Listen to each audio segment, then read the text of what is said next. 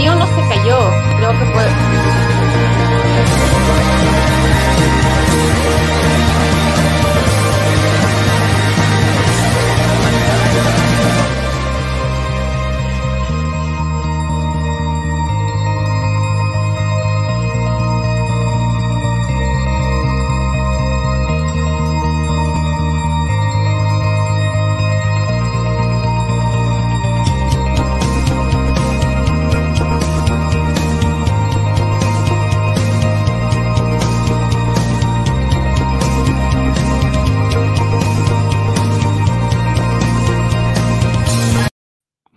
Buenas noches, ¿cómo están? Estamos en el día 25 del Business Book Movement. El día de hoy vamos a tener la exposición de Paola Daniela Ochoa. Eh, va a estar con el, con el libro Contact o Contacto de Carl Sagan. Entonces, bueno, muchas gracias, gracias Eddie por estar acá. Paola, todo tuyo el micrófono, puedes continuar con la exposición hola chicos, buenas noches y buenas noches a todos los que siguen este excelente eh, live, una iniciativa que realmente hay que aplaudirla.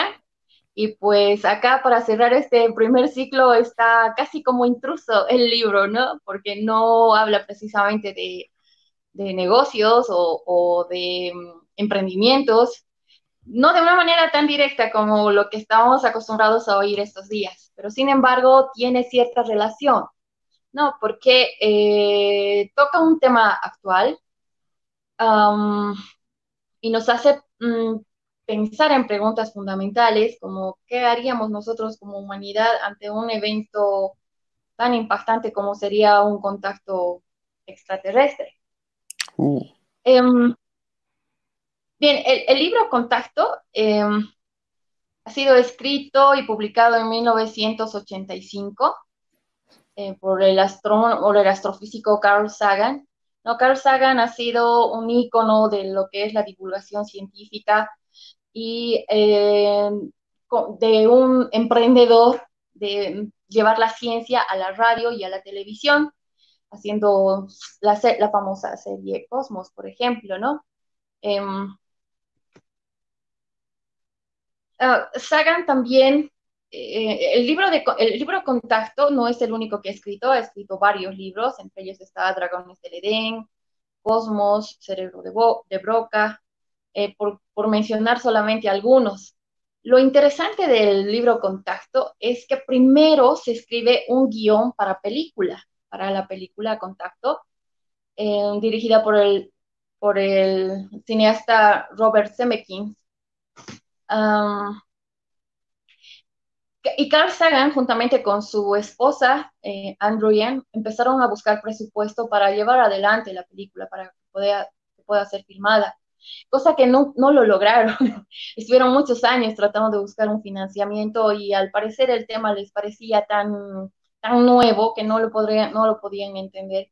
Y pues... Eh, se quedaron un poco, un poco frustrados con eso. Entonces, ante ver la imposibilidad de poder llevar esta, esta novela a la pantalla grande, deciden escribir el libro. Y en el libro eh, se explaya mucho más en los temas humanos, en, en, la religión, en, en, la física que todo esto conlleva. Finalmente el libro se publica en 1995 y muchos años después, en 1996, es que la película Contacto se estrena con algunas variantes en el guion que ya había hecho el director. Siguiente, por favor.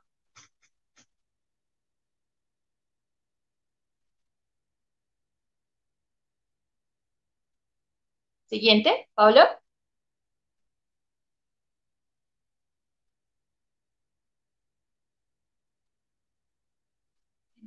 Ahora, ahora sí, lo ¿puedes ver la pantalla?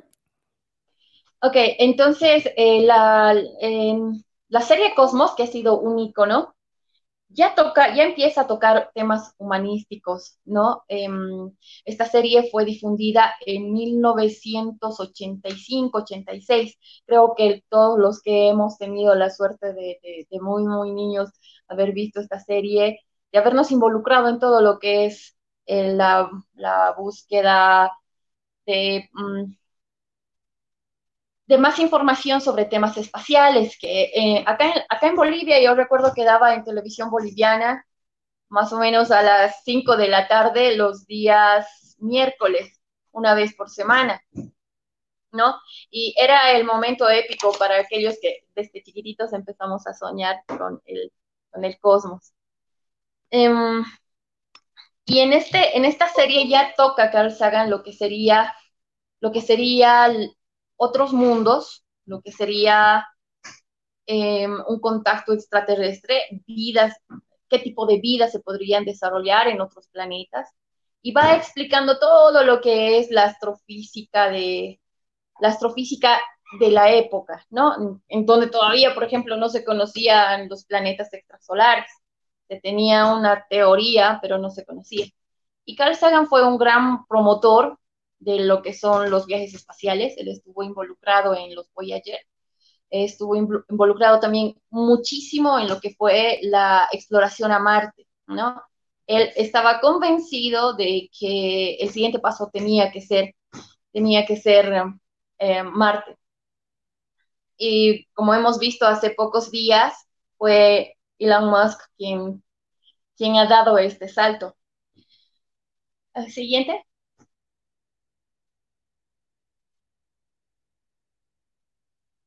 Este libro toca em, y cuenta la historia de, una astrofísica. La astrofísica eh, protagonista de la novela es la doctora Ellie Ann Arroy, que fue inspirada en un personaje de la vida real, de una astrofísica de la vida real, quien se dedicó muchos años y se sigue dedicando años a lo que es la exploración ET. Ella es la doctora Jill Tater, que ahí la vemos en la foto.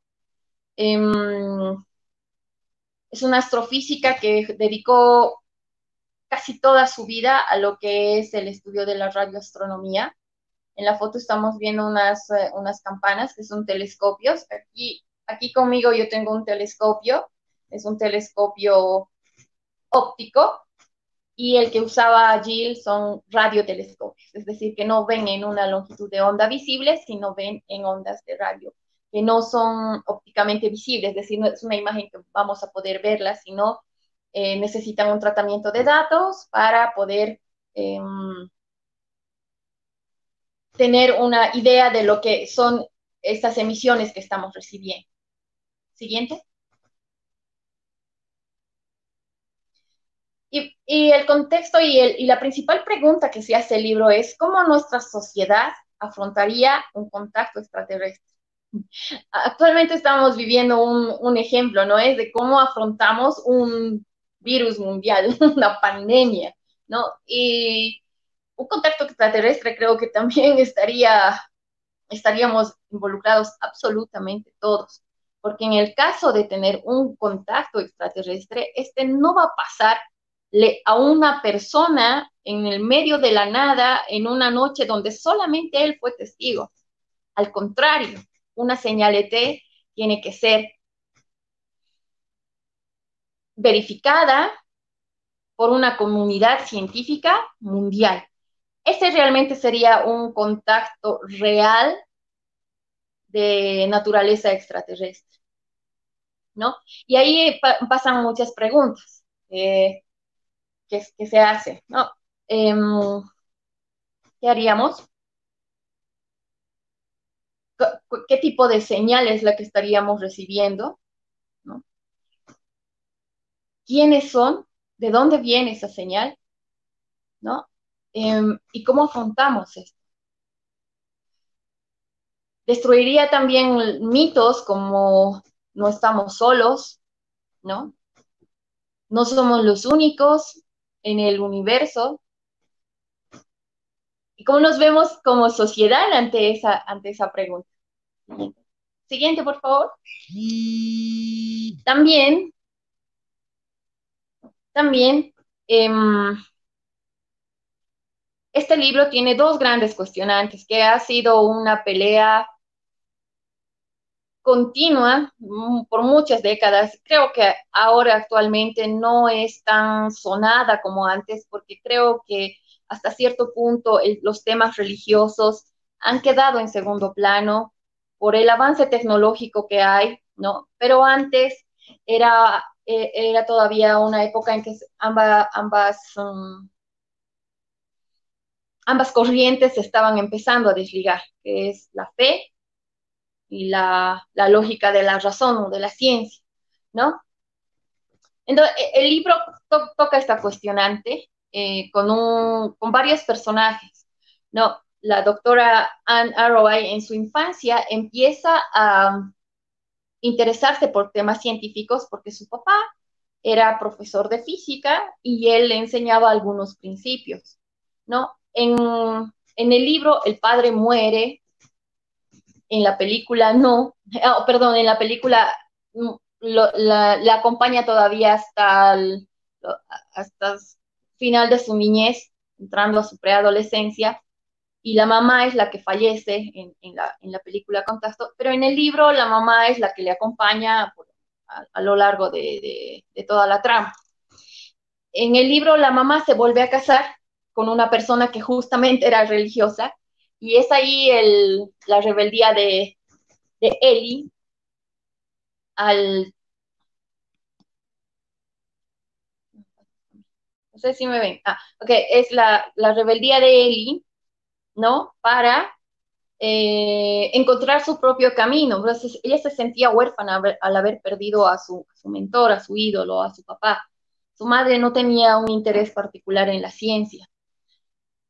Y cuando se hace adolescente, ella empieza a apuntar a resolver preguntas preguntas profundas como qué son las estrellas, em, de qué están compuestas las galaxias, cómo se reciben las, radioemisiones, ¿no? Y justamente su trabajo de tesis es mejorar las señales de radio em, para escuchar más profundo, por, decir de alguna manera. Mm, en, en, la película, en la película tiene una cierta fidelidad de, la personalidad de Ellie, aunque particularmente a mí me gusta muchísimo como Judy Foster, que es la, la protagonista de la película Contacto, afronta o encarna al personaje, al personaje que es de una científica. Ella tiene un aplomo inquebrantable con la ciencia. Y la, la, fe en el libro pues está no solo con el padre de Eli, sino también con un con, con otro personaje que era un sacerdote eh, que pues estaba súper ligado al gobierno de su país y tenía uh, eh, los deberes de, de llevar en esa dirección a esta sociedad. Siguiente, por favor. Obviamente un viaje en el tiempo, en el libro tiene que hacerse y si, si, si podríamos hacer un viaje en el tiempo, tenemos que dominar leyes físicas que se conocen y las que no tenemos idea, ¿no? Como por ejemplo las teorías científicas de Isaac Newton, obviamente los principios eh, básicos, las ecuaciones de Maxwell, estaríamos eh, también revisando todo lo que es la relatividad general y especial de Einstein y hablar de lo que son los agujeros negros y los agujeros de gusanos, y ahí también entraría toda la física de Stephen Hawking. En el libro se habla mucho de esto, se explica um, bastante, eh, bastante bien, el libro es muy científico en ese sentido, um, mucho más que en la película, eh, y em, no se aleja de lo que es la realidad con la ficción en el libro. Siguiente. No, en la, protagonista, bueno, ahí vemos unas escenas de lo que ha sido la película Contacto, ¿no? Em, el, mm, el padre de Ellie le introduce en lo que es la astronomía radioaficionada em, con, un pequeño radio que ellos tenían en casa y lo adaptan, ¿no? Y ya Ellie en sus trabajos empieza a escuchar, entre comillas, las emisiones de radio. Entonces, ¿qué es lo que empieza a buscar ella? Se da la tarea de buscar estrella por estrella y de alguna de esas estrellas podía obtener una señal mm, que fuera de naturaleza inteligente, eh, que no fuera solamente las señales de una galaxia o los, eh, los estallidos de estas, sino algo más lógico, ¿no? Y sucede, esto, esto pasa, tanto en el libro como en la película pasa. Una noche que Ellie está observando, y ah, ahí en el libro también eh, se ve con la dificultad, como todos que queremos hacer proyectos así bien locos, pues con la parte económica. Ellie peregrina muchísimo para conseguir un financiamiento. Y esta protagonista, siguiente por favor, no, también estaba en un, en un tiempo, en una, en una sociedad donde los, donde los role models, los modelos sociales estaban bien, bien enmarcados, es decir, eh, las mujeres no, no estaban bien vistas en las universidades, no se las tomaba en serio.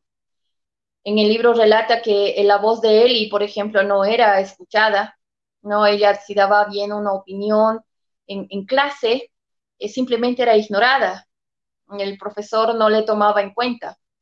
Como creo que ha estado pasando no hasta hace mucho en, todavía con nosotros y probablemente pasa todavía en algunos sectores, creo que ya es mucho menos ahora, pero esto pasa. Y en ese sentido yo creo que Eli puede también considerarse como una emprendedora y una emprendedora en un campo tan, tan difícil, tan grande, ¿no? Los machismos obviamente estaban puestos, si bien Eli tenía un postdoctorado en astrofísica, no llegaba a tener un puesto de dirección, porque, porque solo por el hecho de que era eh, mujer y no estaba lista para afrontar temas de liderazgo absoluto o total al dirigir un proyecto. ¿No? Em, y un proyecto de la magnitud de tener que responder a un contacto extraterrestre, pues eh, eh, donde estaban implicados incluso la, seguridad planetaria. ¿no? Entonces ella no llega a ser directora de su proyecto, sino pasa a tomar un papel secundario. Uh, en una sociedad enmarcada, además, donde el contexto religioso era muy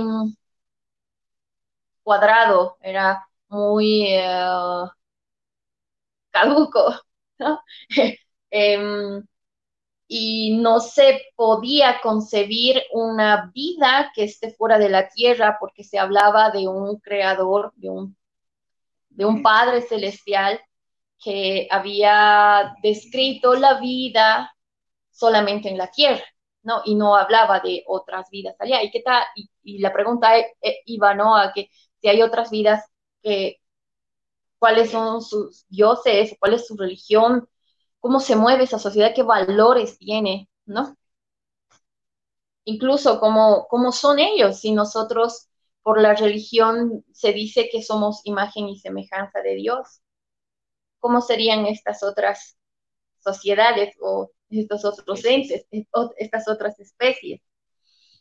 Y pues obviamente ahí le puse, no, chicas, STEM, porque en esa época todo lo que era STEM era, creo que no, se mencionaba, y si se mencionaba era, era muy poquito, ¿no? El siguiente. Entonces Eli se, se, va a la tarea de tomar los el camino más difícil para afrontar y destruir todos estos mitos, ¿no? Se apoya en la física, Luego se apoya en la astrofísica, temas muy difíciles, temas en que las mujeres eran pioneras, temas en que las mujeres habían sido incluso eh, rechazadas por las sociedades, ¿no?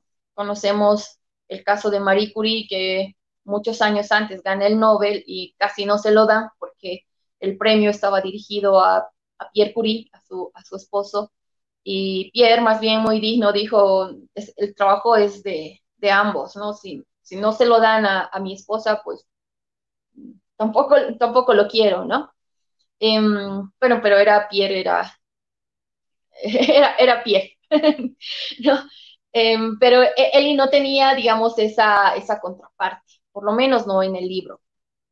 Mm, y ella empieza a batallar y empieza a emprender y empieza a, derrumbar todos estos, paradigmas. Y lo peor es que se mete en lo que muchos consideran suicidio profesional, algo tan loco como la búsqueda de vida inteligente.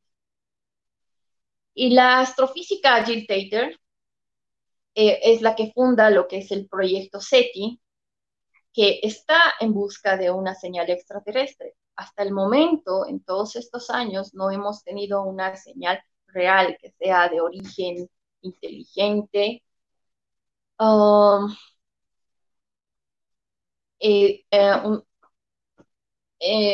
Y, que, y que además haya sido Ah, verificado por, por, otros científicos, ¿no? Porque en la ciencia no es solo decir, ah, mira, yo escuché uno, o te cuento yo la historia de que en una noche donde estaba absolutamente sola y no había, no había más luces que las de mi auto y mi, pobre celular con su cámara mala grabó una, una pequeña luz por ahí, eso no es válido en ciencia.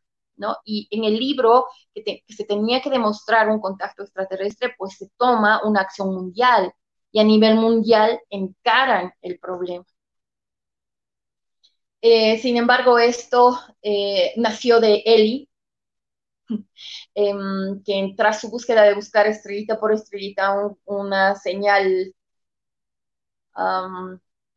inteligente, se topa con una señal que está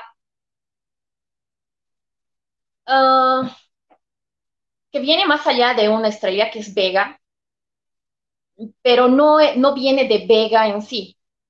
En el libro lo explica, Vega está como a 70 años luz de distancia aproximadamente, y, y esa estrella ha sido estudiada, en la vida real también esta estrella ha sido estudiada y no tiene un sistema planetario porque la estrella Vega es una estrella joven y no ha sido capaz de, de llegar a formarse un sistema solar Actualmente conocemos que hay más de 4.000 sistemas extrasolares, pero en esa época no se sabía. Y esta señal usa a Vega como de antena, llegando a, la, antena de Eli, al radiotelescopio de Eli. Ella lo, toma y se fija que esta señal está hecha en números primos, o sea que es de una naturaleza inteligente, ¿no?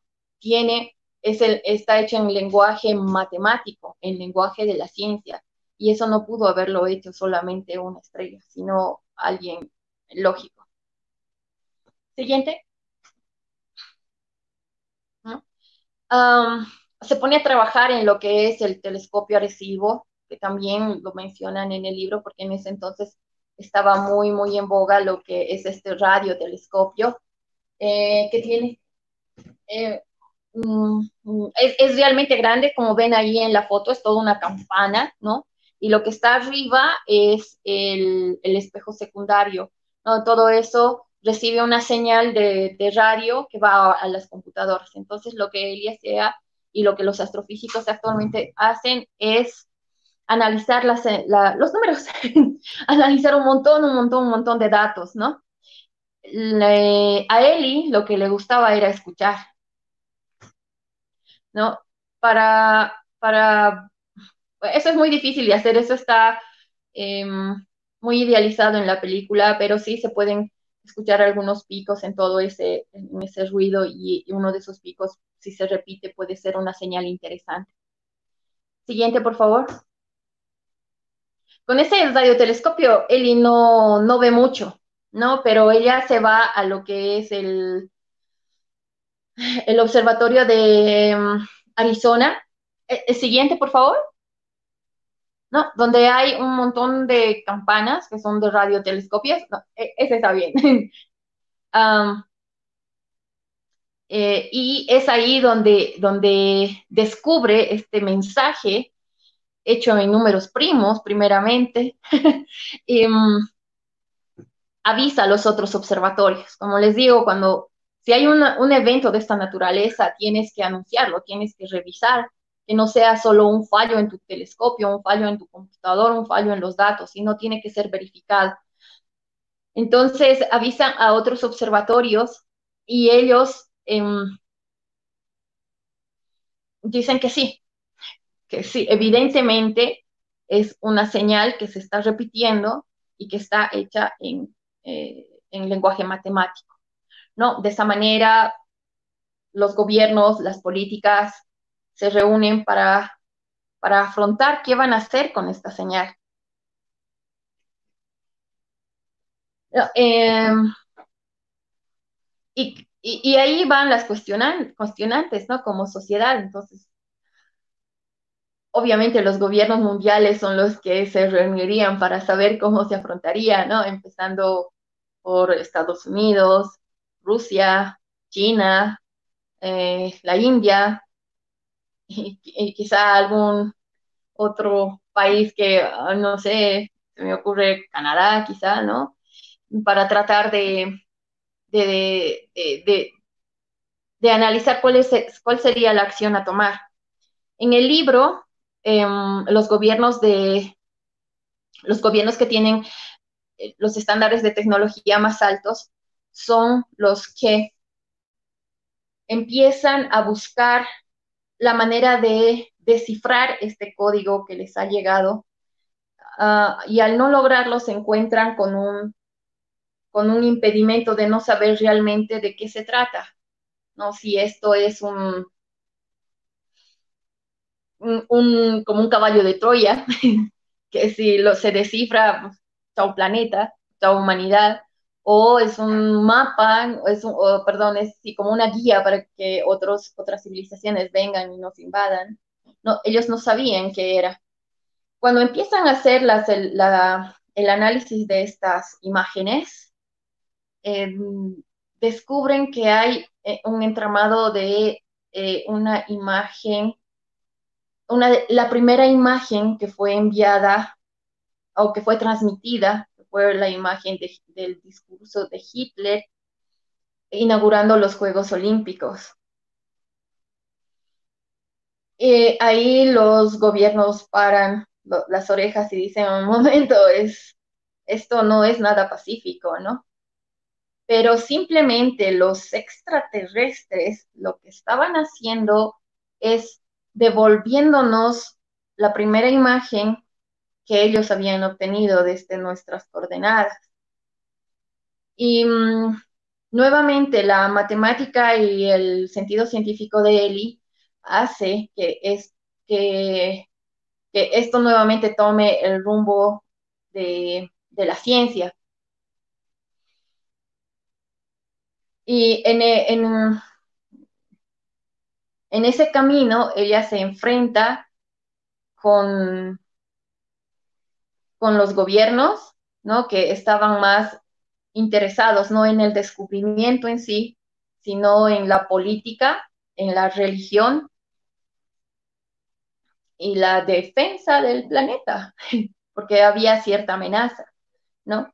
Eli defiende su idea y su proyecto argumentando de que, uno, la señal había llegado en un lenguaje científico y debería tratarse de una civilización que de cierta manera está más avanzada que la nuestra y está tratando de decir, estamos, estamos aquí y, lo, y, sabemos que ustedes también están ahí y sabemos que utilizan, el, utilizan matemáticas, ¿no? Y eh, si, si su nivel de matemáticas está en la posibilidad de descifrar este mensaje, pues podemos hacer un contacto descifran el, mensaje y el mensaje tenía los planos de una máquina. En el libro es una máquina que no se sabe exactamente qué hace y es, eh, es una máquina para cinco pasajeros. En la película es solamente para uno. Y ahí entran en un... Siguiente, por favor ahí entran en, un debate para saber quién iba a viajar en esa máquina. Era una, era una máquina que tenía anillos, que de cierta manera concentraba tanta energía, esto, que se supone que debería ser una especie de máquina en el tiempo. ¿Por qué? Porque para hacer algún contacto real extraterrestre, necesariamente tendríamos que estar hablando de viajar en el tiempo, porque las estrellas están muy, muy lejos de nuestro planeta. Y hablar de otro planeta en otra estrella o incluso en otra galaxia es pues viajar en el tiempo. ¿no? Y esta máquina, cuando ellos la construyen, no sabían exactamente qué es lo que hacía. Deciden construirla con la cooperación de varios gobiernos, de, muchos gobiernos, eh, condicionando de que uno de, eh, uno de los pasajeros tenía que ser de su nacionalidad, entonces todos empiezan a poner mucha, mucha plata ahí. Incluso hay un empresario, no podía faltar, ahí va la parte empresarial del libro, ¿no? un empresario privado, un ingeniero que estaba metido una especie de Elon Musk, pero mucho más viejito, eh, que de hecho él vivía en la Estación Espacial Internacional porque sufría de cáncer y la falta de ingravidez allá hacía que las células cancerosas no se reprodujeran. Y él invierte mucha plata en, el proyecto. Ah, y em, él investiga la vida de, de la doctora Arrowan y le adquiere cierto cierto cariño. cuando la estaban desplazando a ella de todo el proyecto, este empresario hace que vuelva a, ser protagonista en, el, futuro viaje. gobiernos como Estados Unidos manda su candidato, Rusia, la India, ah, China y África. No, obviamente de Estados Unidos era Ellie la que viaja. En la película hay un antagonista que es su jefe de dirección que está también en puesto en el libro. Um, mm, mm, pero no, eh, eh, en el libro en sí hacen el viaje, pero no van a ningún lado. No hay un viaje real en el tiempo porque se dan cuenta que violaba las leyes de la física y realmente no llegan a hacer el viaje. Entran como en un estado de sueño donde tienen una experiencia que al regresar nadie les cree lo que ellos vivieron. Cada, cada miembro vivió una experiencia diferente. En el caso de la protagonista de Ellie, ella se encuentra con la imagen de su papá al que le hace muchas preguntas que ella tenía como humana y en ese, en, ese aspecto Carl Sagan en, este libro Contacto es muy humano, en la película es más científico, en el libro es como, como más romántico incluso, ¿no? Y en la película sí se llega a hacer el viaje con esta, con, con esta nave, ¿no? Siguiente. Y en el, en, en, la película también es muy interesante porque a mí me gusta mucho, de hecho un poco más que en el libro, de que solamente haya tenido que ser una, una embajadora del viaje, ¿no? Y, y eso nos lleva a cuestionarnos quién sería digno representante de toda la raza humana. ¿Qué clase de persona tendría que ser la que vaya a hablar con otra civilización fuera de nuestro planeta. ¿De qué hablaría esta persona? ¿Qué preguntas le haría a esta otra civilización? Siguiente, por favor. Y en la película también es muy interesante, ahí la vemos a Jodie Foster cuando la encaran y le preguntan, y no la creen, no, no le creen la historia de que ella, ella viaja en, el tiempo. Obviamente cuando viajan van con todos sus trajes, van con una cámara para filmar eh, lo, que, lo que iban a ver. Y en la película ella mm, se encuentra con una con un espejismo de, lo, de un dibujo que había hecho de niña y con la imagen de su papá. En el libro, cuando ella regresa de ese viaje, eh, va corriendo donde su mamá y le dice, mamá, había papá, cosa que creo que una científica no hubiera hecho. en la película, Ellie se mantiene firme cuando lo ve a su padre, obviamente se conmueve, pero inmediatamente reacciona y dice, momento, esto lo han sacado de mi mente. Y nuevamente se pone en el caso de, querer seguir uh, haciéndole preguntas al, ser extraterrestre, ¿no? ¿Por qué, por, qué, ¿Por qué hicieron contacto? Y esa es otra cuestionante grande que nos deja el libro, ¿no? ¿Por qué hacer contacto con, un, una civilización como la nuestra? o qué clase de civilizaciones estarían allá afuera que les interese investigar de otras civilizaciones lejos de ellos. Eh, y en ese sentido yo creo que este libro es, es bastante interesante en el tema humano, religioso humano, ah, científico, nos, nos, nos, nos, lleva a soñar, a pensar que hay la posibilidad de viajar en el tiempo. Uh, un sueño que creo que todos en absoluto hemos pensado en algún momento. A aquellas personas que perdieron un ser querido, ¿no? Retroceder en el tiempo. O cuando decimos, ah, rayos, quisiera volver justo a ese punto para no cometer ese error. No sé.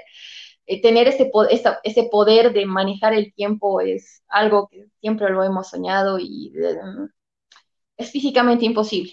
Carlos sabía, y Karen en el libro eh, lo dejó bien claro. no es posible viajar en el tiempo. Obviamente al, muy, al muy estilo hollywoodense en la película sí se hizo, pero está bien hecho. Y vale la pena también mencionar que la, película eh, fue mm, dirigida de la mano de Carl Sagan.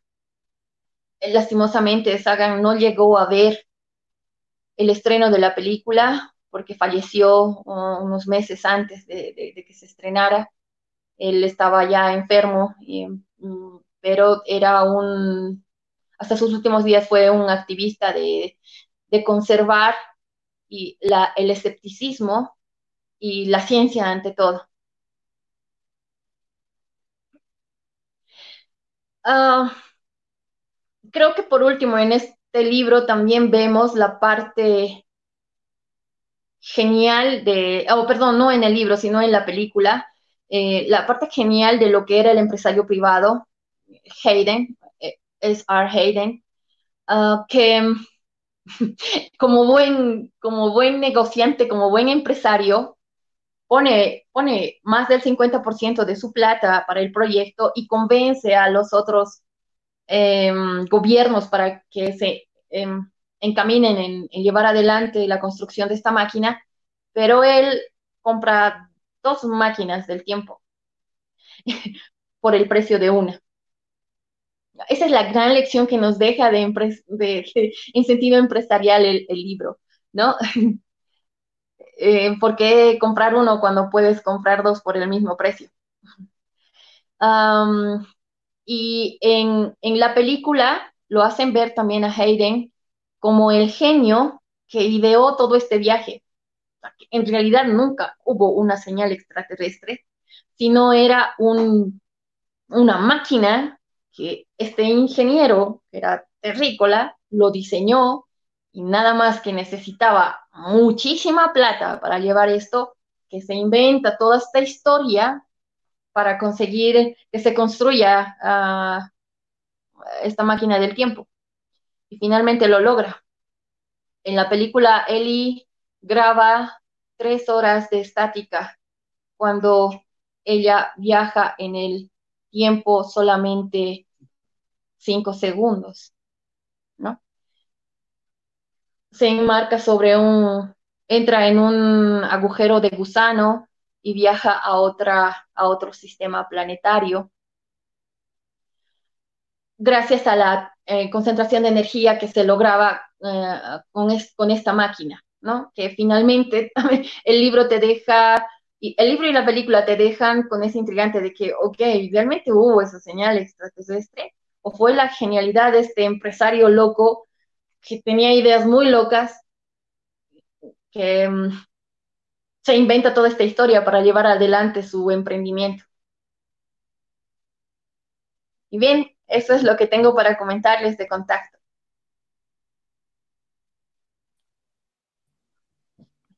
Buenísimo. Bueno, muchas gracias por la exposición, Daniela. Bueno, ahí como siempre le dejo a Eddie los comentarios y preguntas iniciales. De ahí nos vamos al chat. Ah, a ver, sí, eh, yo leí, yo vi la, película hace mucho tiempo y sí me pareció re genial. Eh, y hablando también de Carl Sagan, ¿no? O Carl Sagan es, realmente es un genio con todas las cosas que hecho, lo divulgador que ha sido. Eh, yo tengo una pregunta medio no sé, algo como para pensar, eh, y yo me puedo pensar, digamos, eh, la humanidad en 200 años, más o menos en 200 años, hemos avanzado mucho en temas tecnológicos, ¿no? Eh, desde el Internet y todo lo que hemos logrado inventar, la biotecnología, hemos ido al espacio y más. y cuando se dice que otras civilizaciones pueden o no visitarnos, estas pueden tener no solo 200 años de evolución, pueden tener miles o millones de años más adelantados. O sea, si, nosotros en 200 años hemos logrado gran cosa, imagínate una civilización con 3.000 o un millón de años. Ah, entonces, ¿tú crees que si realmente la, eh, una nueva civilización o una civilización que venga sea como nosotros, o sea, sea así carne y hueso, o puede ser energía, o puede ser otro tipo de, manifestación necesariamente, no necesariamente lo que somos nosotros, ¿no? O sea, en 3D. Probablemente sean máquinas. Cyborgs. Ya. Probablemente. o, energías, digamos, ¿no? O sea, no sé, no sé. Es, probable. la, la evolución eh, que seguimos viendo nosotros como, como humanos, ¿no? Actualmente, el, por ejemplo, el tiempo de vida es más largo que hace 50 años, que hace 100 años. Tenemos eh, mejores medicinas, ¿no? no, creo que no es muy buen momento para decir eso, pero en general, ¿no? La medicina ha avanzado mucho. Uh, Claro, pero es, bueno, obviamente es conservación del ser humano. Eh, y en temas evolutivos, nosotros hemos llegado a, lo que somos gracias a un organismo unicelular hasta lo que somos ahora, digamos. Entonces, Exactamente. Eh, cómo, cómo, va, cómo, cómo se va a evolucionar? Si es una pregunta que no solo está, nos hemos hecho ahora, sino desde antes hay un científico eh, que es Broca, por ejemplo, que él analizó el cráneo de, la evolución del cerebro y de la forma de nuestro cráneo. Y, la, de hecho, la imagen que tenemos del ET, ¿no? El, cabezón con ojos enormes y boca pequeñita, es una evolución de lo que Broca había proyectado sobre la evolución humana, curiosamente. Ah, y sí, definitivamente, como hemos visto en este último acontecimiento tan importante, Em, el camino es seguir explorando. Hemos sido nómadas, nómadas desde que hemos empezado a tener lógica en nuestro cerebro y estamos en vista de querer explorar más allá de nuestro sistema solar. Obviamente, eh, la tecnología es lo que nos limita, ¿no? Eh, pero de todos esos em, e, estudios que se están haciendo, incluso de inmortalidad, no sé, em, de, tener un tiempo de vida mucho, mucho más largo, pues sí, yo creo que nos llevaría nomás a ser eh, exploradores espaciales. ¿no? Y, la vida es más... Dime. Sí. Em, de exploración espacial, como que me he quedado con esta pregunta la, la vez pasada. Eh, ¿Tú cómo ves eh, nuestra civilización? O sea, si en este momento ya estamos saliendo de, de, de la Tierra nuevamente, pero en una forma más óptima, ¿no? o sea, con Elon Musk ya los viajes van a ser más baratos, eh, y ya existe el acuerdo de Artemisa, creo, ¿no? De Estados Unidos y, Rusia y otros países que están poniendo la luna como que no nos peleemos y hagamos un acuerdo en el cual podamos explotar mineramente la luna, que existe eso. Eh, ¿tú, ¿tú, cómo ves eso? O sea, es esa, esa industria minera en el espacio. Ah, no, bueno, humana. Algunas personas opinan que nuestra humanidad está como ya pues, acabada, o sea, decadente, ¿no? Y que podríamos, incluso el, el, hecho de querer ir a hacer minería y al espacio es eh, se sigue viendo una humanidad, se sigue reflejando una humanidad ah, ah, ambiciosa, que sigue pensando en, el, en, solamente hacer el negocio y no la ciencia, ¿no?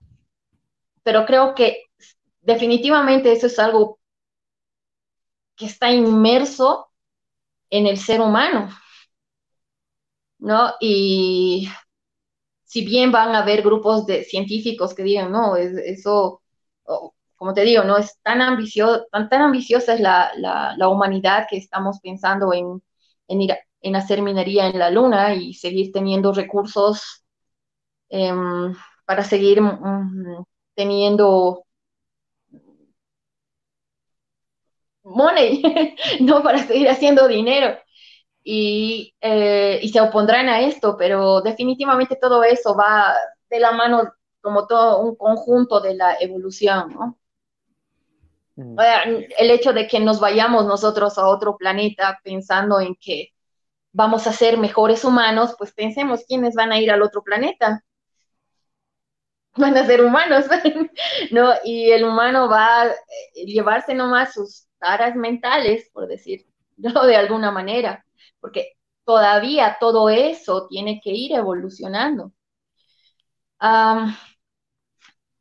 hay, el sistema, mm, bueno, yo, yo, yo, lo, yo lo tengo de manera muy básica, ¿no? Que es el sistema eh, evolutivo, que hay una parte que en nosotros que aún se ha quedado, que es la parte reptílica, el complejo R, llamado el complejo R, que justamente va aquí bajo el cráneo, porque es eh, la, la, colita del reptil que se habría quedado en nosotros. Y ese, ese reptílico de nosotros es, los, el que nos hace hacer guerras, el que nos hace defender el territorio, el que nos hace querer eh, eh, no tener conciencia en la destrucción del planeta, no pensar en el otro, o sea, digamos lo animal.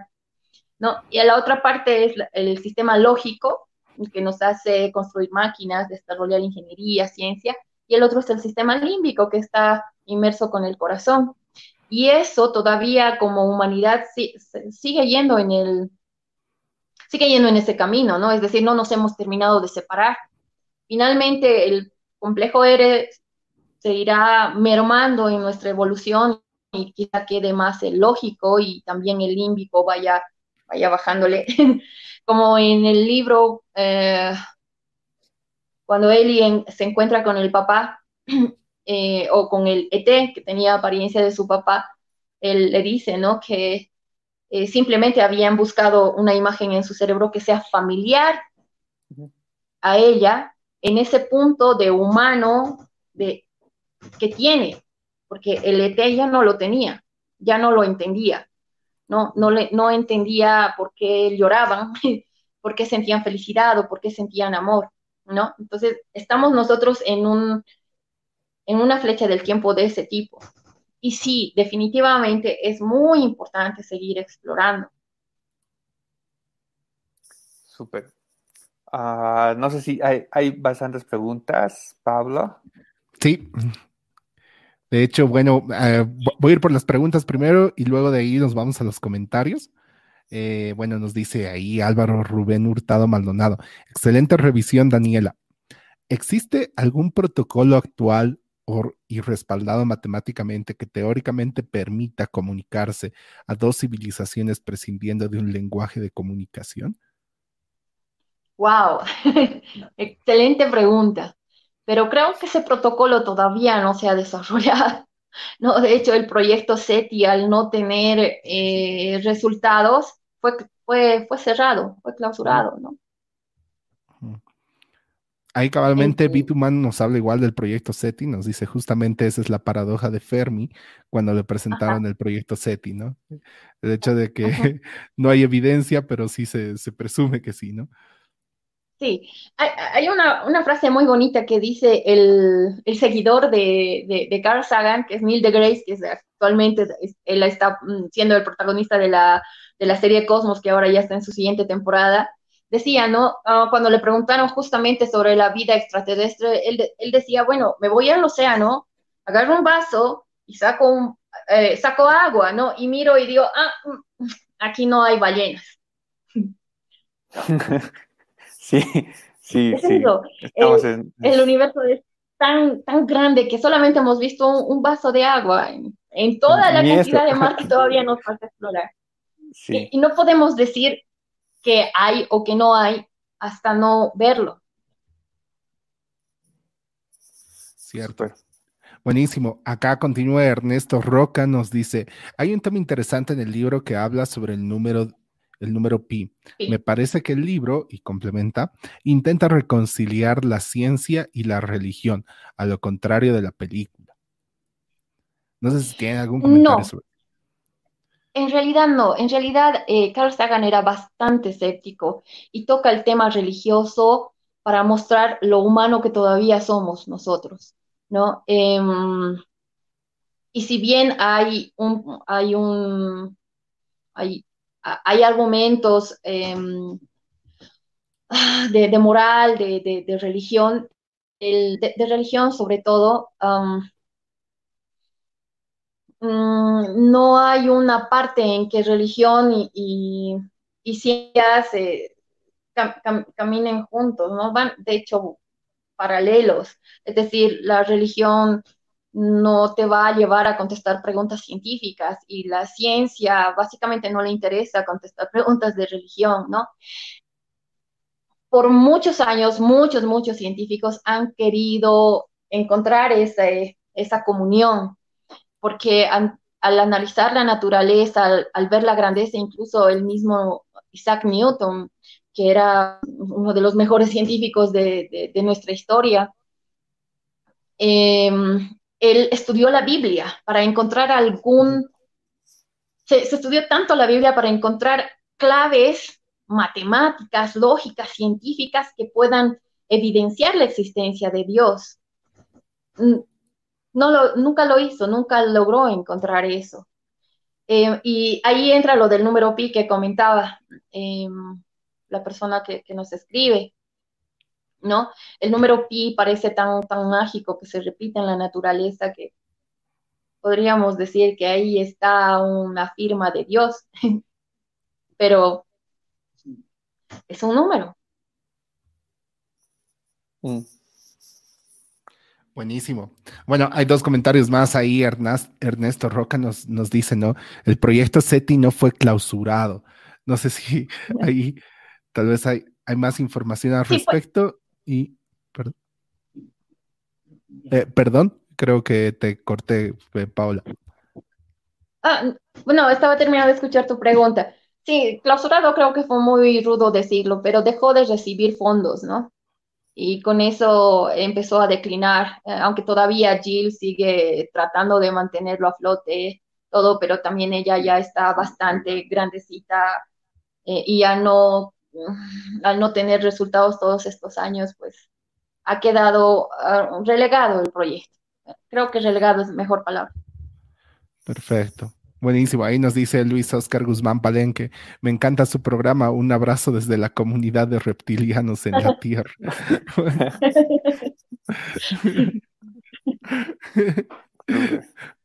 Bueno, no sé si quieren comentar algo más sobre el tema.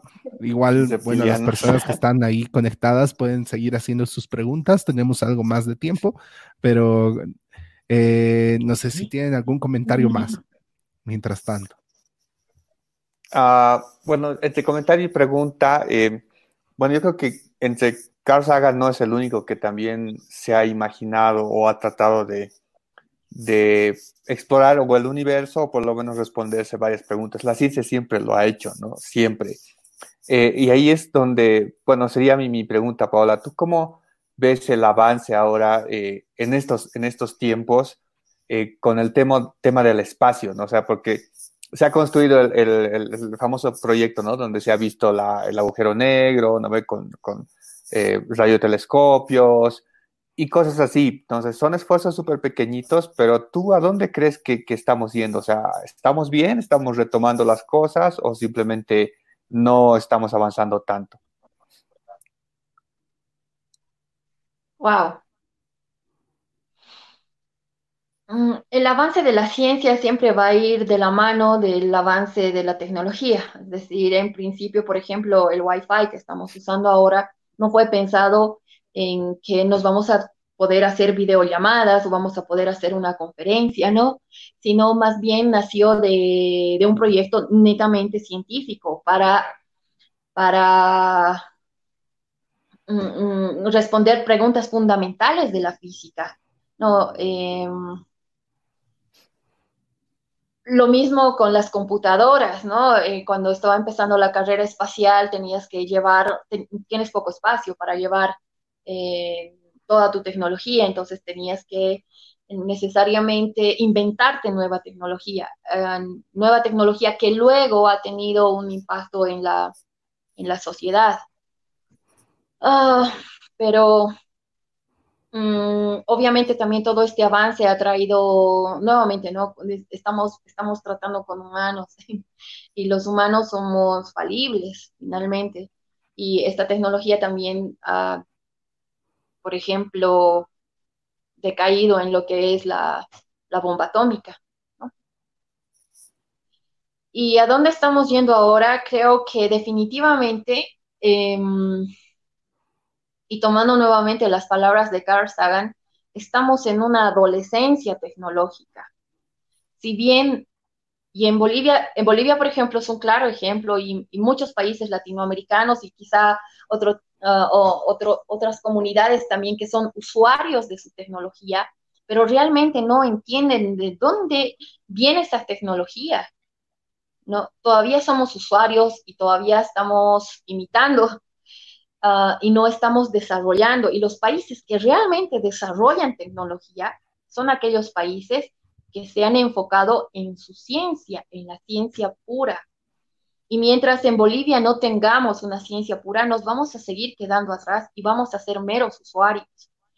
Eh, Elon Musk es un ejemplo ideal actual, ¿no? Él es un científico puro, es un físico, que se ha empezado a hacer preguntas fundamentales y ha desarrollado tecnología gracias a la ciencia, y no al revés, no ha pensado, ah, voy a hacerme un cohete. ¿Para qué? Por si acaso, para algo, ¿no? Sino primero es la pregunta, es el sueño. Quiero ir a Marte. Ahora, ¿qué necesito para ir a Marte? ¿Cómo llego a Marte? Y mm, la sociedad ha avanzado muchísimo. Estamos viviendo tiempos en que mm, y qué bueno, el, el, desarrollo tecnológico y el área STEAM que está tan presente, por eso le ponía en la exposición que Eli no tuvo área STEAM, no tuvo eh, motivaciones STEAM, ¿no? Porque eh, eh, en esta época no, no, no, no, había, no estaba tan popularizado como ahora. Ahora en todas partes es lo más común del mundo ver un emprendimiento en área STEAM. Pero no es, nos estamos olvidando todavía, pienso, de, las preguntas fundamentales que te da las ciencias puras, ¿no? Y si bien los países, eh, como te decía, los países que están pensando y están y se están tomando la tarea de, tener ciencia pura en su sistema educativo antes que tecnología, es los países que van a desarrollar nueva tecnología. Nosotros todavía estamos como usuarios y Mm, no sé, es, uh, es todavía un poquito creo que pensar al revés. Perfecto. Voy a ir a los comentarios y, luego quiero complementar algo de todo lo que dijiste, Paola, que me pareció fantástico. Eh, bueno, pero vamos con, con, los comentarios. Enrique Velázquez nos dice, en el libro La política trata de ocultar resultados sobre el tema. ¿En la realidad tú crees que hay temas que se ocultan? Mm, ¿Se cayó? Ah, Creo que no. no, no, no, me caí. Eh, no sé qué. Bueno, retomemos. ¿Me puedes reiterar la pregunta, por favor? Claro que sí. En el libro, la política trata de ocultar resultados sobre el tema. ¿En realidad tú crees que hay temas que se ocultan? Yo creo que sí. Yo creo que absolutamente todos los gobiernos tienen mucho que ocultar, no solo de, tecnología, ¿no? La tecnología, el avance tecnológico significa tener una supremacía, un empoderamiento como país, ¿no? Es decir, yo te muestro. se cayó. Se cayó, ahora sí se cayó. Bueno, voy a aprovechar para hacer mi comentario hasta que vuelva. Cabalmente es relacionado a lo que nos dice Humano acá. De todos los libros que han presentado, este es mi favorito. Abre la mente a las nuevas generaciones a mirar arriba otra vez con una mente más amplia. Y bueno, en este sentido yo creo que es, es muy cierto el tema de cómo puedes tener un tema, una idea, un sueño, una pregunta, como dice Paola, y cómo esta respuesta puedes volverla factible. Tienes muchos aspectos que a veces no consideran. Y me encantó, por ejemplo, el comentario que nos hacías eh, justo para la revisión del libro de la biografía de Elon Musk, que Elon Musk, o sea, fuera de ser científico, también aprendió a manejar el lado empresarial, ¿no? Entonces, de esa manera, como pudo hacer de que sus los proyectos realmente salieran a flote, ¿no? Entonces, creo que es muy bueno lo que nos dice acá Bit Humano, el hecho de que sí, a veces hay que tener la mente lo más amplia posible y ver también la manera de cómo poder esa amplitud aterrizarla en realidad, ¿no? Eso para qué me, me, me, me o sea, yo, yo rescato todo lo mismo de este libro, ¿no? en ese sentido. Lo mismo que decías, digamos, de, de, de que no, no habían, digamos, en esa época chicas STEM, ¿no? o sea, es, es, cierto, digamos, es algo que necesita su evolución y va a depender de cuánto, cuánto interés y atención las personas le pongan a los temas, ¿no? Entonces eso prácticamente te dice, está en manos de, de nosotros, ¿no? De, de, los humanos, de las personas. Pero bueno, eh, volvamos a, No sé si quieres acotar algo más sobre eso, Paola. Si no, vamos a, la pregunta de Enrique. Bueno, eh, eh, sí, está bien. vamos a la pregunta. Ah, perfecto. Bueno, nos dice, bueno, la repito porque te quedaste a la mitad, justo se cayó el internet. Nos dice, bueno, en el libro la política trata de ocultar resultados sobre el tema. ¿En realidad tú crees que hay temas que se ocultan? Ah, sí, íbamos a, a, eso, ¿no? Sí, definitivamente, como, como eh, les decía, sí, definitivamente creo que todos los gobiernos y todos estaremos de acuerdo con eso, sí nos ocultan, ¿no? Información, obviamente, y en el tema tecnológico también, porque es, eh, es el arma más poderosa que tienes, la tecnología, cómo, la vas a, cómo vas a usar esa tecnología a tu favor. La carrera, la carrera del viaje a la luna, por ejemplo, fue solamente eh, eh, en tema gubernamental fue para mostrar cuán poderoso eres. O sea, si llegaste a ir a la luna, no, ya, nadie se mete contigo. y eso es lo que eh, fue a demostrar el gobierno de, Estados Unidos, ¿no?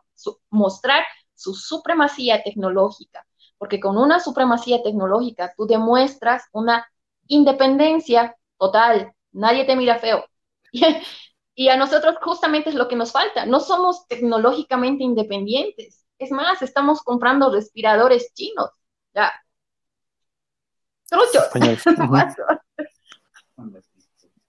¿No? Entonces, creo que esa supremacía tecnológica va de la mano con, con, lo que comentaba Eddie, ¿no? De a dónde va esta, toda esta exploración y a dónde estamos yendo nosotros como sociedad en educación. Si, nos ponemos a pensar que eh, hace dos semanas se estuvo lanzando un cohete hacia Marte y nosotros todavía estamos comprando equipos que ni siquiera conocemos cómo funcionan, ¿no? Eso nos deja mucho, mucho que desear, como um, mucho para pensar y nos, nos muestra lo mucho que nos falta todavía para avanzar. Súper. Buenísimo. hay un comentario, de Antonio, ¿no? Antonio Riveros. Un, gran asistente, creo que todos los días, sinceramente. Muchas gracias, gracias Antonio, igual expositor. si se puede decir que hay vida probabilísticamente, es egocéntrico decir que somos los únicos en tan extenso universo, incluso vida parecida a la nuestra. Pensar que tantos planetas están en la zona habitable y que lo que hizo la vida fue un evento repetible hablando en probabilidad. No recuerdo quién postuló esa teoría, pero me convence como creyente de las matemáticas y complementa con China no tiene ciencia pura. Hizo copy-paste. Esta noche estoy de Contreras, dice. Se necesita ingeniería, reingeniería y, e ingeniería inversa que sí contempla las puras pero no en su core. Bueno, mm. vamos a tener que darle la contra también entonces, Antonio. China eh, no replica la tecnología, China se roba la ciencia y replica la mm. tecnología. Y definitivamente sí, la ingeniería es súper importante, pero sin ciencia pura no tienes ingeniería. No, no, no la tienes. Por más que tengo aquí al lado a un ingeniero que me está mirando feo,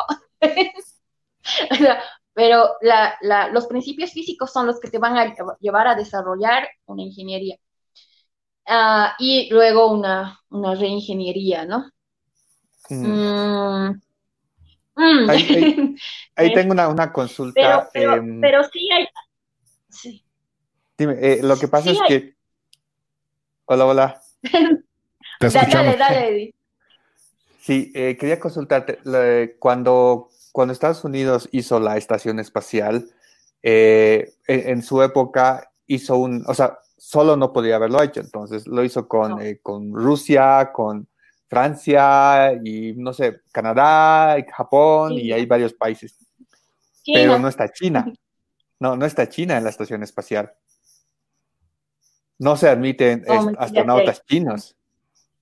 Eh, y ahora, en estos tiempos, ya de aquí unos cinco años, no sé cuántos, la estación espacial ya va a caducar. O sea, su, su, su promedio de vida ya está bajando y no se sabe si van a construir una nueva estación espacial o qué van a hacer, ¿no? pero tampoco Estados Unidos está tomando en cuenta China, ¿no? O sea, en su acuerdo, si lo amplían, no estaría China.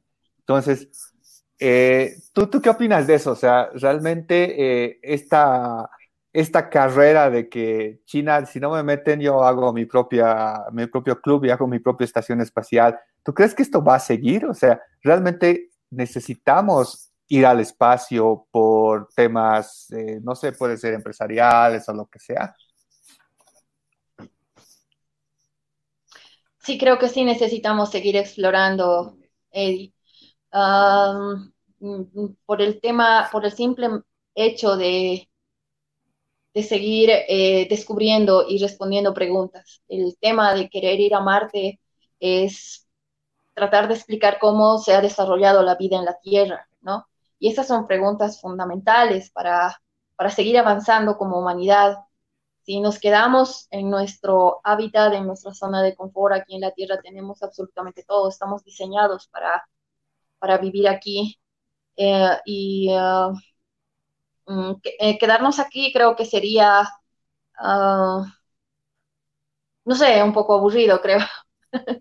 ¿No? Eh, al, al, soñar en querer ir a Marte tienes que pensar justamente qué tipo de, de traje vas a llevar, cómo te vas a adaptar a la gravedad de Marte, cómo, cómo vas a, terraformar Marte, ¿no? Y mm, todo eso se hace con ciencia y con ingeniería, obviamente. Creo que la ingeniería nos da la capacidad de concretar los proyectos. Si solamente tendríamos un grupo de ingenieros, uh, desarrollaríamos ingeniería en un nivel muy técnico, muy avanzado pero si no, no lo mezclamos con ciencia pura, no vamos a querer responder preguntas. No, parece tan impráctico, tan, tan ideal, tan, tanta plata para ir al espacio y allá no hay nada, ¿no? ¿Para qué vamos a ir? ¿En, qué, ¿En qué nos beneficia todo esto? Y esto es justamente lo que las preguntas de base científica te dan, te dan esa, esas ganas de querer seguir descubriendo.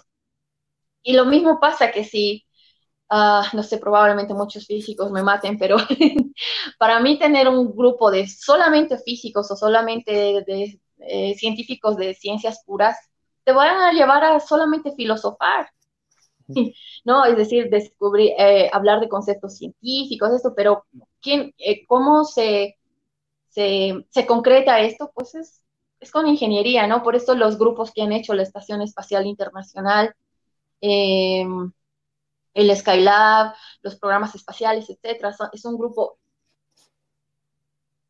etéreo, no es un grupo homogéneo. Un cerebro homogéneo no, no, no va, a estar en, paz consigo mismo todo el tiempo, ¿no? Y no te va a llevar a tener conflictos existenciales. Y justamente los conflictos existenciales son los que te llevan a tener avances y desarrollar nuevas ideas. Súper. Buenísimo, ahí para complementar. no, sé, quién dijo eh, la frase de que la, Tierra, nuestro planeta, es la cuna de la humanidad, evidentemente, pero no podemos vivir eternamente acá. En la cuna. ah, ahí ya tiene más sentido. Totalmente.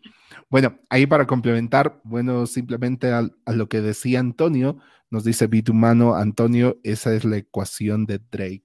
Eh, también complementa, buen comentario Eddie, es que China está haciendo su estación llamada Tiangong. ¿No? sí, los chinos están casi avanzando también en, solitario, ¿no? También tienen, tienen, tienen los recursos y tienen, tienen los recursos principalmente. La tecnología creo que se la, mm, se la copian, la mejoran, la adaptan y la hacen más barata. Sí. Em, y la, ecuación de Frank Drake eh, está incompleta, pero sí, la, eh, era una, eh, en, su época sí funcionaba porque te ayudaba a decir, a, perdón, a, a, ver cuántas, cuántas civilizaciones podía, cuántas civilizaciones inteligentes podían desarrollarse en una galaxia como la nuestra, que tenemos más o menos 100 mil millones de estrellas, ¿no? Y, solamente si en un en un 10% se podría desarrollar civilizaciones inteligentes, cuántas, cuántas de ellas podrían lograr contacto con, nosotros o no. Em, y, y, sí, eh, estamos en una época, como les decía, hay actualmente hay catalogados más de 4.000 sistemas extrasolares, catalogados, que han sido revisados, han sido medidos, han sido nombrados incluso, ¿no? Y eh, de esos 4.000, ¿qué tal solo un 1% tiene posibilidades de vida, ¿no? 1% ya es, wow. Y sí, nuestra galaxia es, es apenas una en un mar infinito de galaxias, no sé si infinito, de miles de millones, mejor, miles de millones de galaxias. Como decía Saga, ¿no? Thousand, thousand. Exacto. Buenísimo. Luego tenemos, eh, bueno, ahí una acotación de Luis Oscar Guzmán que nos dice, la pregunta correcta sería, ¿tú, ¿tú crees que algo no ocultan? O sea, en relación a, lo que, a, la anterior pregunta que nos hacía Enrique eh, Velázquez, ¿no? Y bueno, y también tenemos un comentario de Enrique Velázquez que dice, me gustó tu comentario sobre que debemos volver a lo básico, Paola no solo debemos explorar la inteligencia artificial, Big Data, etcétera, también debemos explorar la biotecnología, la nanotecnología, como etcétera. No sé si tienen algún comentario sobre eso.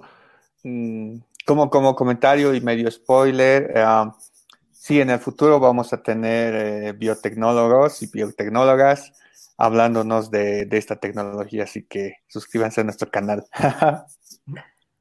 Y como siempre, todo relacionado con negocios. yo, creo que es muy importante.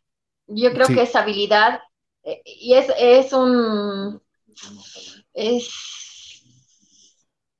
es algo que todavía no lo tenemos muy presentes, ¿no? Y justamente es eso de, de que todavía en nuestro país lo vivimos, ¿no? O sea, los ingenieros solo hacen ingeniería, los físicos solo hacen física, los matemáticos solo matemáticas cuando no estamos entendiendo que el trabajo tiene que ser en conjunto con todos, incluso con los que hacen negocios, porque si no, ¿cómo llevamos adelante nuestros proyectos? no se puede. y todo eso va de la mano con, lastimosamente con políticas también, ¿no? Necesitas que todo se eh, llegue a un punto de acuerdo y de avance y se vuelva sustentable, ¿no? Exactamente, exactamente. Y, y, sí, estoy totalmente de acuerdo ahí con, con, ustedes, ¿no? Es muy necesario hacer, es muy necesario aprender de eso. Buenísimo. Bueno, para finalizar, si no hay más, más comentarios, bueno, tenemos ahí a Sandra Hidalgo que nos dice muchas felicidades por tu exposición, Paola. Me encantó, éxitos totales. Luego también tenemos a Daniela Chamilla que nos dice felicidades, me gusta mucho el canal y la exposición me trae mucho aprendizaje. Y sí, ¿verdad? a mí igual me, veo que, ah, la mente me la abrió ahí un poquito. bueno. Bueno, ¿no? No tenemos más preguntas. Eso sería todo por hoy. Pero de todas maneras, Eddie, Paola, no sé si tienen algo más para a modo de concluir y ya para finalizar la sesión de hoy, ¿no? Sí, a ver, bueno, yo doy mis, mi despedida y luego a nuestra invitada. Eh, bueno, primero, gracias, Paola, por... Eh, este es nuestro último, nuestra última revisión de toda la maratón que hicimos y ahí a Pablo va a dar algunos anuncios de lo que siguen aquí en adelante. Pero lo cerramos bien. Eh, a mí me gusta, personalmente me encanta la ciencia y estoy de acuerdo contigo, o sea, tenemos que ver primero la ciencia, tenemos que eh, saber eh, las, las, reglas más básicas de la ciencia, ¿no? Y ahí me quedo con unas palabras de la hija de Stephen Hawking, ¿no? Lucy Hawking, que en un TED eh, ella dice, a los niños debemos enseñarles ciencia porque en el futuro ellos van a tener más imaginación para resolver problemas, ¿no? sé ¿Por qué? Porque ellos van a conocer las leyes de la física, las leyes de la naturaleza, que es lo necesario. Entonces, no van a cometer errores como, pues, no sé, de depredar la tierra, sacar los árboles, porque van a saber que cuando llueve la, tierra se cae y, algo así, o cómo funcionan las represas, la presión, la naturaleza, y van a respetar a los animales, porque van a entender el ecosistema, ¿no? Entonces, eh, para mí eso es clave, ¿no? Porque tenemos que, tenemos que ser de alguna forma científicos, ¿no? Entonces, eh, por eso felicidades por, por el libro, me encanta bastante hablar de ciencia. Yo creo que en el futuro también sería bueno que veamos más, más libros científicos y no solo física, ¿no? Física es la madre de las ciencias, es la base, pero de ahí eh, tenemos que ver la biotecnología, que es cómo estamos los humanos, de qué estamos hechos, a dónde vamos, qué, qué va a pasar con la modificación genética, eh, y exacto, o sea, es otro mundo. ¿no? Y la ingeniería también con el tema de la inteligencia artificial, a dónde estamos. Entonces es, es algo muy emocionante. Así que gracias por, la exposición. Realmente nos abriste bastante la, cabeza y bueno, me quedo con el mensaje de hagamos ciencia. Um, bueno, muchas gracias a ustedes. Creo que este es un espacio definitivamente que necesitamos que se replique en más esferas. necesitamos que más gente lea, eh, porque justamente ahí también es donde se desarrolla la imaginación, ¿no? Va más allá de, ver un, un, TikTok. y, sí, en, nuestro país hay mucho, mucho por hacer. Tenemos eh, gente muy, muy talentosa que solamente necesita tener un escenario más adecuado, ah, tener un, un poco más de oportunidades en hacer crecer una comunidad eh, científica, tecnológica, ¿no? Que no nos miremos feo entre unos y otros, más bien en eh, encontrar una, una comunión entre todos y tratar de, desarrollar ciencia y tecnología en nuestro, en nuestro país. y emprendimientos como este son, son la clave. Yo muy agradecida de que me hayan tomado en cuenta para cerrar este ciclo. y sí, llamar a, todos los jóvenes que, y todas las personas que nos están escuchando de, ser un poco más escépticos con las noticias que nos llegan, eh, de, desarrollar nuestra cultura científica, de meternos más en, en, las librerías, menos, más, más books y menos Facebooks, ¿no? y nada, estoy encantada de haber compartido este poquito con ustedes.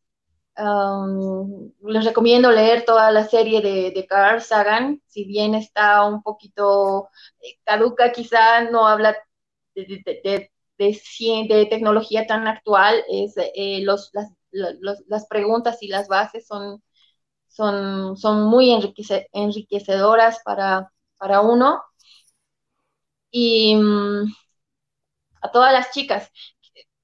De, alguna manera, no me gusta separar eso de que sí, no, ahora son las chicas STEM, ¿no? Pero creo que todavía es, lastimosamente sigue siendo necesario tener que motivar a las chicas o, tener eh, los grupos netamente para mujeres. Em, cuando ya no tengamos nada de eso, es que sabremos que habremos dado un paso en esta diferencia. Ah, y es algo que me olvidé mencionar en el libro eh, y de Carl principalmente. Carl Sagan creía muchísimo en lo que es la, la emancipación de la mujer en su época y en algún momento él llegó a decir que lamentaba no poder estar vivo para el siglo XXI, porque le hubiera encantado ver lo que es la emancipación de la mujer. En su libro de protagonista, no, perdón, de, en su libro solo, no solamente la protagonista es una mujer, sino también hay una presidenta de Estados Unidos que es mujer. En el libro, en la película es Bill Clinton. y sí, si no educamos a nuestras niñas, si no, si no ayudamos a que se desarrollen ellas también, que no se que a, que a que se sientan más seguras, a que se sientan más eh, respaldadas cuando están emprendiendo en, áreas que han sido territorialmente solamente de hombres por cultura, no por decisión.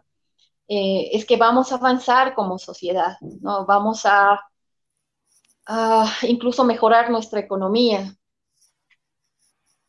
Y a todas las chicas que nos están viendo, pues eh, tener mucha cultura científica nos ayuda absolutamente a todos, por más que no seamos ingenieras y seamos secretarias, tener cultura científica es muy importante porque eso nos, nos da un criterio, un mejor criterio para para creer más en Sagan y menos en Maussan, por ejemplo. y, bueno, creo que, eso, creo que eso es todo. Muchas gracias a ustedes, chicos. Ojalá haya otra oportunidad. Super.